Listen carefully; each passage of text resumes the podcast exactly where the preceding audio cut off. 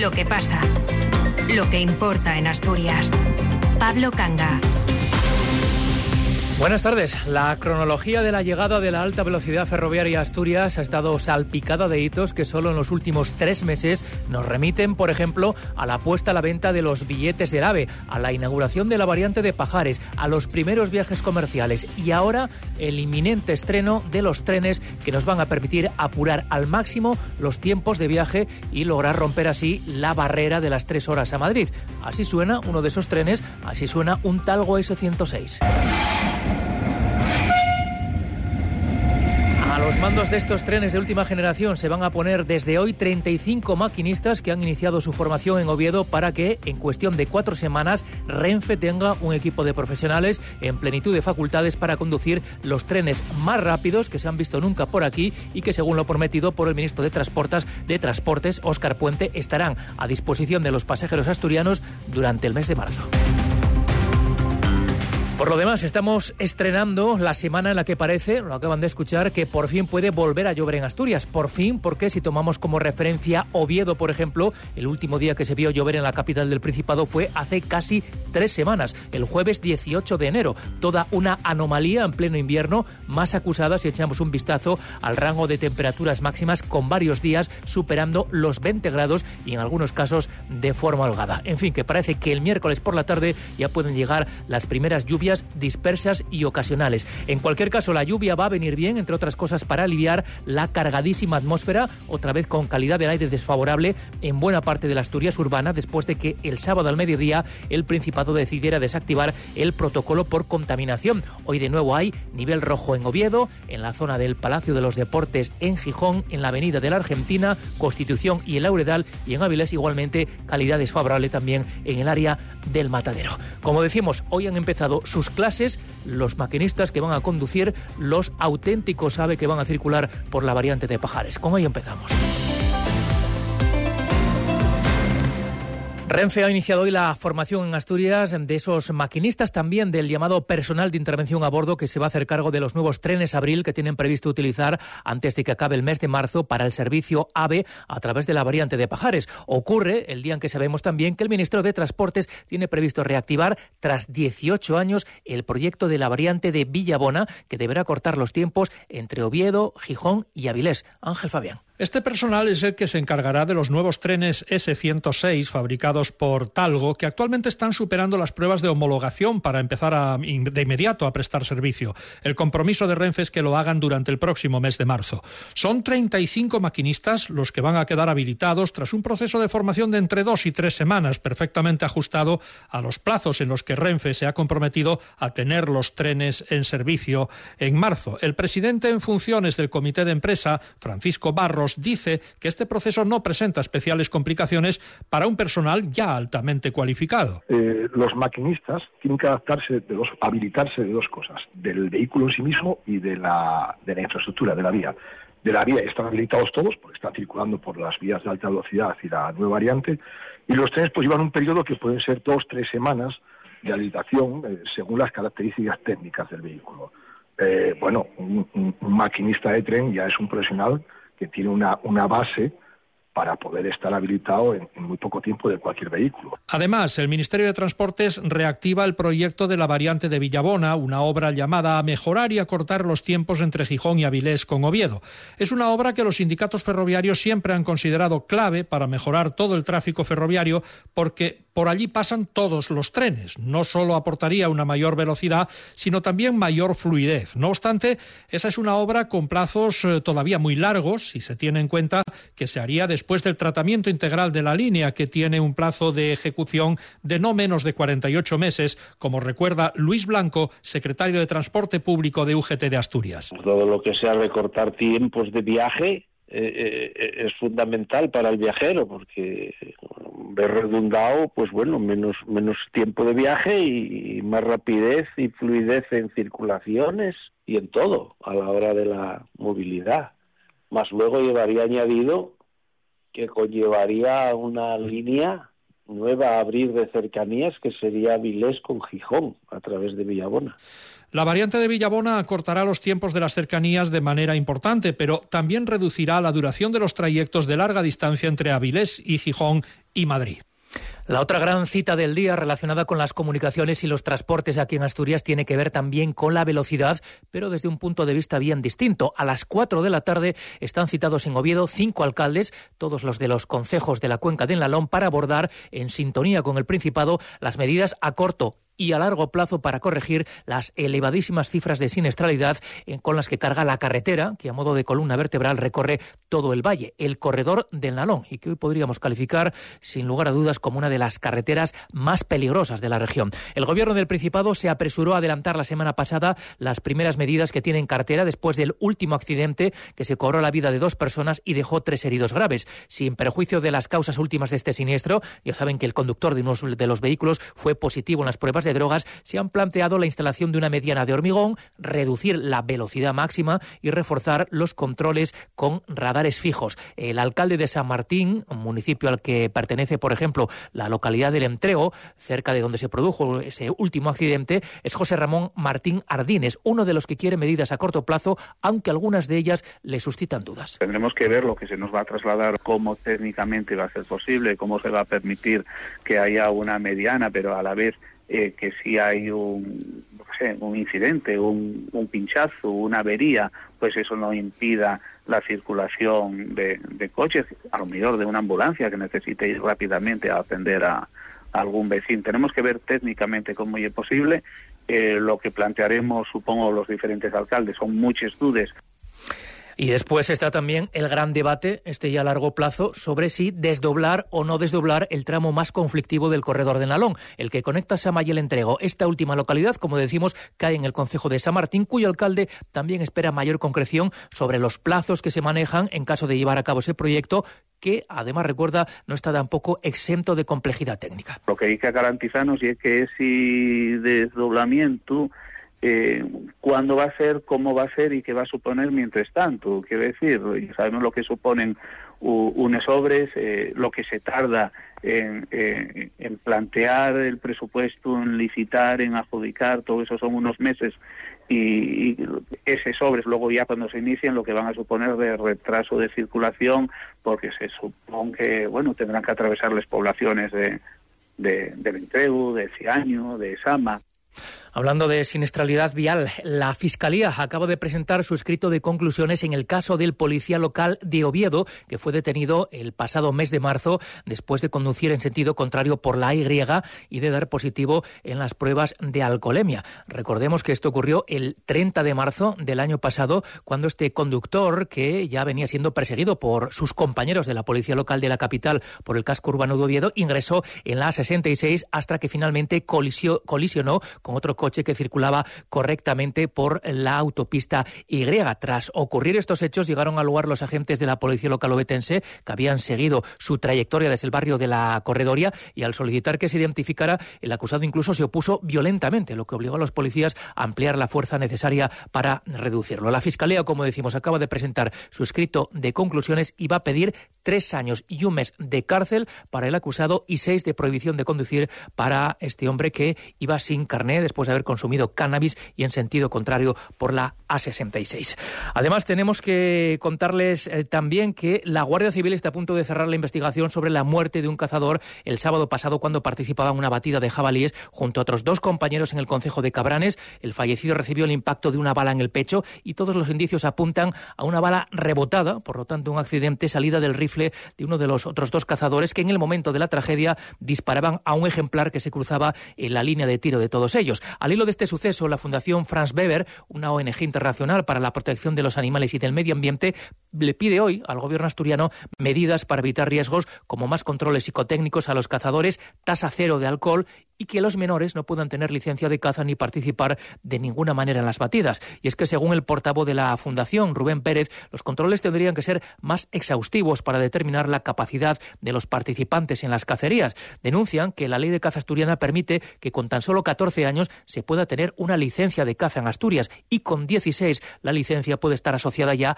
a un arma de fuego en concreto. No solo eso, cualquier menor a cualquier edad puede participar en una batida de caza como acompañante de un cazador, asumiendo este todos los riesgos de una actividad en la que insisten hay armas de fuego de largo alcance, en espacios a veces reducidos y agrestes y donde los propios animales pueden poner en peligro a las personas. Con cualquier edad pueden participar acompañando a las personas adultas, es decir, que al final niños de corta edad pueden verse sometidos a los mismos riesgos que cualquier adulto porten o no armas. Y desde riesgos hablamos, pues, caídas, eh, disparos accidentales o negligentes, incluso las reacciones adversas que puedan tener pues esos animales silvestres sobre los que disparan y eso pues en muchos casos puede generar lesiones incluso de carácter invalidante o la muerte. Otro detalle que provoca sorpresa cuando no alarma es lo que tiene que ver con el consumo de alcohol entre los participantes en una cacería. No se establece una tasa máxima permitida, sino que se viene a decir que los cazadores no pueden ir perjudicados, dicho coloquialmente, algo que creen en esta fundación es realmente inaceptable. Piden tasa cero porque insisten quienes practican la caza portan armas de fuego.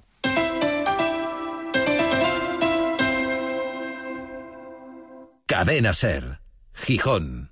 Clínica Dental Busto Gómez. Las técnicas digitales en sus tratamientos de reconstrucción y estética dental, el trato amable y cercano y la adaptación de sus instalaciones a personas con movilidad reducida han convertido a la Clínica Dental Busto Gómez en una clínica de referencia en Gijón. Clínica Dental Busto Gómez. Nuestro trabajo es tu mejor sonrisa. Calle Ramón y Cajal 37. Gijón. De tu casa. Anre Decoración. Esos detalles que marcan la diferencia y te hacen sentir especial. Mucho más que cortinas, alfombras, edredones, cojines, porque en Anre te asesoramos, instalamos y te damos la mejor financiación. Y ahora con descuentos de hasta el 50%. Ven a Anre Decoración. Te vas a enamorar de tu casa. Cadena Ser el poder de la conversación.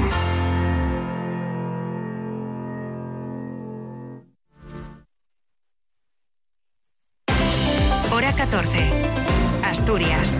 Dos y dieciocho minutos de la tarde, el Gobierno del Principado avanza hoy en uno de los procesos de estabilización del personal interino más ambicioso. Es el que afecta a los maestros. En el boletín oficial, en el BOPA de este lunes, aparece la lista provisional para, de los admitidos para el correspondiente concurso oposición que se va a celebrar la próxima primavera. Hay 479 plazas en juego, con primaria como el grupo con mayor oferta, 142 plazas. Hay 95 para mm, eh, primaria y en especialidades muy sensibles como pedagogía terapéutica, 71 o 22 para audición y lenguaje. La respuesta de los aspirantes a estabilizar su puesto de trabajo ha sido masiva, como relataba esta mañana el director general de personal docente de la Consejería de Educación, que es César González. Casi 5.900 aspirantes han sido admitidos, aproximadamente el 99% del total de los que lo solicitaron. Ahora se abre un periodo de 10 días hábiles para poder subsanar aquellos defectos que hayan motivado la exclusión de alguno de los aspirantes para posteriormente sacar un listado definitivo. Recordar que los exámenes comienzan en junio de este mismo año. Por cierto, hablando de oposiciones, el Gobierno del Principado ha anunciado hoy una importante novedad, el lanzamiento por primera vez de un programa de becas para las personas que se presenten a procesos selectivos de la Administración autonómica. La convocatoria está dotada con algo más de 200.000 euros y pretende subvencionar gastos como la asistencia a centros especializados, es decir, academias, honorarios de formadores, material de estudio e incluso alquiler de vivienda. Dicen en el Gobierno que el programa tiene como objetivo respaldar a las personas aspirantes durante la preparación de las oposiciones y buscar así la captación de talento y la igualdad de oportunidades en los accesos al empleo público. Las bases se pueden consultar ya hoy también en el boletín oficial, en el BOPA. Volviendo a la educación, la directora general de centros y de red 0 a 3 de la Consejería de Educación, Eva Ledo, se ha reunido esta mañana con los representantes del sindicato de docentes Suatea para exponerles los detalles del plan del gobierno para la integración de las escuelas para niños de menos de tres años en la red pública. Suatea ha salido de la reunión preocupada por el futuro de los trabajadores de la red. Ahora mismo hay importantes diferencias en las condiciones de unas y otras trabajadoras, según el ayuntamiento al que esté adscrito su centro, y de momento, dicen en su ATEA, en la consejería no sueltan prendas sobre cómo van a corregir esas desigualdades. También hay muchas dudas sobre qué va a pasar cuando se ejecuten los procesos de estabilización del personal que deben estar listos para finales de año. Y les preocupa igualmente en su ATEA la estabilidad de las plantillas en una etapa en la que les parece fundamental la continuidad de la trabajadora de turno con el mismo grupo a lo largo de todo el ciclo. Por último, se han quedado sin respuesta a otra demanda que califican de histórica para que en esta etapa se incluyan contenidos sobre lengua asturiana. La lengua que es cuestión de pequeños y de mayores. De hecho, la Federación Asturiana de Concejos y la Viceconsejería de Cultura están preparando ya una nueva edición de los cursos de asturiano y gallego asturiano que organizan en los distintos municipios de la región en el marco del programa Falamos, que va a llegar ya a su tercera convocatoria. Jesús Martín. El programa Falamos llega a su tercera edición con gran satisfacción por parte de sus organizadores. Los datos así lo refrendan. 19 ayuntamientos colaboradores, 24 cursos de asturiano y 6 de gallego asturiano y 537 alumnos. Estos son de un perfil muy variado en cuanto a género, edad, residencia, o tienen conocimiento previo o desconocen completamente el asturiano. El programa comenzó a impartirse de forma semipresencial y ya tiene su versión exclusivamente online, cumpliendo con las demandas de los interesados. Eso ha conseguido que sean muchos los emigrantes que lo siguen desde fuera de España. Cecilia Pérez es la presidenta de la Federación Asturiana de Concejos. Teníamos una, una demanda importante de, formación de personas que no estaban residiendo en, en Asturias o, en los municipios o incluso fuera de, eh, de, Asturias, en España o fuera de España incluso. ¿no? Eh, tuvo una gran aceptación y de hecho tenemos lista de espera ya procedente del año 23 para el 24. El éxito es tal que las solicitudes superan el número de plazas ofertadas. Los cursos son muy accesibles y cuentan con un material ameno y entretenido, nos explican. Hasta la fecha, estos cursos mantienen un nivel inicial de conocimiento de la lengua, aunque quienes ya los han realizado están solicitando convocatorias que les permitan seguir profundizando en el conocimiento del asturiano, y los organizadores estudian ponerlos en marcha. Para los interesados, toda la información está en su web en falamos.info.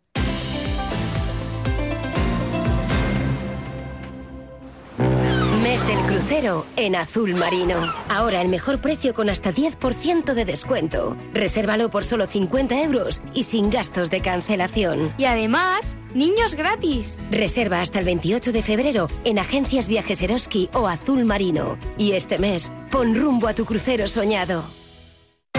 Hora 14. Asturias.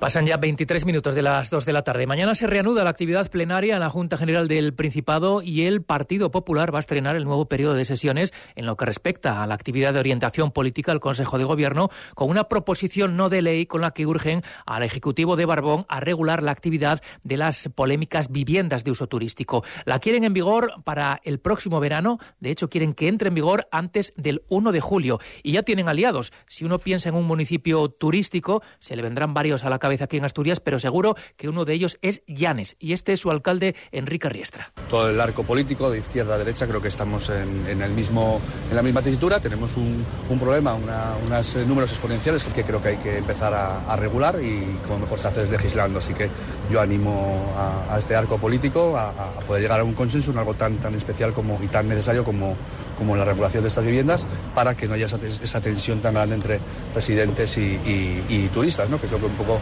lo que viene a decir esta proposición no de ley que presentó el Partido Popular, que desde el Ayuntamiento entendemos positiva y esperamos sobre todo eso, que se unan y que todos los grupos trabajen conjuntamente por algo que es muy necesario para Asturias y mucho más si cabe para Llanes. El alcalde Yanisco ha comparecido esta mañana junto a la diputada del Partido Popular y portavoz de Turismo en la Junta General, Sandra Camino, que será quien defienda esa iniciativa, que pide una distribución equilibrada de la actividad turística y las mismas obligaciones para todo tipo de alojamientos. Todos los establecimientos turísticos eh, a nivel tributario, a nivel fiscal, a, nivel de registro de viajeros, tienen todos una serie de medidas eh, y lógicamente lo que se trata es de que todos los establecimientos turísticos tengan eh, o estén sujetos a las mismas medidas y a la vez también a los mismos derechos. ¿no? Ahora mismo eh, las viviendas de uso turístico tienen, ahora mismo en lo que es en el oriente, son el 43% de todas las viviendas de uso turístico en Asturias. Es una cantidad, un número muy elevado que supone pues tener unas casi 2.600 viviendas de uso turístico solamente en el oriente de Asturias. Bueno, este mismo pleno va a llevar el Partido Popular otra propuesta que responde a la preocupación que está cundiendo en el medio rural ante lo que se ha venido en llamar como el apagón de la TDT, más exactamente el cese de las emisiones de televisión en formato estándar que ha puesto en alerta, por ejemplo, a muchas localidades en el concejo de Tineo, donde gobierna Montserrat Fernández. Hay muchos domicilios que nos están viniendo a reclamar porque ya están teniendo problemas y claro, están pues, tienen una incertidumbre sobre lo que va a pasar en el futuro pueblos tan remotos como Foz, como Ballina Ferrera, como Coucellín eh, y pueblos no tan remotos, cercanos, relativamente cercanos a Tineo, que hay zonas en las que quedan, zonas oscuras en las que quedan sin servicio de televisión. Y bueno, claro, mm, toda esta gente está siendo afectada por una falta de servicio que debería de ser pues en las zonas rurales, pues como en las grandes ciudades. Y al final volvemos a ver lo de siempre, que en las zonas rurales no tenemos los mismos derechos que, que fuera de aquí. El PP va a pedir ayudas urgentes y con carácter retroactivo para implantar los nuevos decodificadores de HDE, de televisión por satélite, que es la forma de recepción en estos pueblos. El decodificador de media cuesta, según el PP, unos 450 euros y sin él serían unos 20.000 los asturianos que podrían quedarse sin señal de televisión. Y en Oviedo, el ayuntamiento va a demoler de forma subsidiaria la nave de la calle Almacenes Industriales en el barrio de Ciudad Naranco, afectada por un incendio este fin de semana, si la propiedad no lo hace, en un plazo máximo de 30 días. Es un incidente más en este este polígono donde la mayoría de las naves están abandonadas y ocupadas desde hace años ante la protesta vecinal y la inacción hasta ahora de la administración local. Esta será la primera de varias actuaciones similares en esta zona, así como en Rayo Mercadín. Para ello se va a crear una brigada de técnicos que revisen y trabajen en la apertura de expedientes de declaración de ruina y la consiguiente exigencia a las propiedades de demolición de los edificios. Alejandra Martínez. Así es, a partir de hoy el ayuntamiento informará a la propiedad una empresa con sede en Madrid de su obligación de demoler el edificio y si no lo hace, será el consistorio quien lo haga de forma subsidiaria, trasladando los costes a la mencionada propiedad. Así lo explicaba esta mañana el concejal de Seguridad Ciudadana, José Ramón Prado, en una nueva visita a la zona. Se contactará con la propiedad para indicarles que tienen que proceder a su demolición y en caso de no hacerlo ellos, el ayuntamiento lo hará de forma subsidiaria. Plazos, 15, 20 días, como mucho un mes para darles de plazo a la propiedad que lo proceda a derruirlo, ¿no? A partir de entonces, si ellos no lo hacen, no es eh, coger una pala al día siguiente y y el ayuntamiento hacerlo, pero sí que va a ir más rápido. Si la propiedad no estuviera de acuerdo con la declaración de ruina, podría recurrir a la justicia, lo que retrasaría la demolición. Por otro lado, preguntado sobre por qué el ayuntamiento no ha actuado antes de oficio, que sería lo suyo, dado el conocido estado de ruina de la mayoría de las construcciones de este polígono de almacenes industriales, el concejal ha explicado que las propiedades son bancos o empresas, sin detallar cuál es la dificultad exacta una vez localizada la propiedad, y la otra, la falta de personal, por lo que se crearán ahora brigadas de técnicos que harán inventario y agilizarán los trámites similares al que se emprende ahora en el resto de naves en ruinas. Lo que se pretende es aumentar ese número de personas, de técnicos que se van a dedicar a realizar este trabajo, eh, hacer un listado de todos los propietarios, tanto de aquí como de Rayo Mercadín, para instarlos a que procedan a derruirlos, para si no hacerlo al ayuntamiento. El perímetro situado en la calle Coronel Bobes, que ha obligado a cortar un tramo de carril en la transitada vía, y la vigilancia policial se mantendrán hasta que se proceda a la demolición del edificio para evitar la entrada de ocupas. Esta semana toda Asturias se va a poner en modo derby, pero de momento uno de los protagonistas del clásico, el Sporting, tiene cita importante esta noche. Cali González, buenas tardes. Buenas tardes. El Sporting aún no puede pensar en el derby. Esta noche disputa un partido fundamental que, entre otras cosas, decidirá si el equipo llega al sábado en ascenso directo, en playoff o fuera de los puestos de ascenso. Juega la Ormareda a partir de las ocho y media. Sin los lesionados, Guillerosas, Campuzano, Insúa y Bamba, con la vuelta de Yuca a la convocatoria, seguramente al once inicial, y con tres jugadores que, si ven hoy una amarilla, se perderían el derby: Pascanu, Hassan y Cote. Semana intensa para el Sporting, que el jueves tiene previsto presentar el protocolo con el Ayuntamiento y el Principado para aspirar a ser sede del Mundial en 2030 y el sábado, previsiblemente, presentará oficialmente su proyecto para la remodelación del Molinón.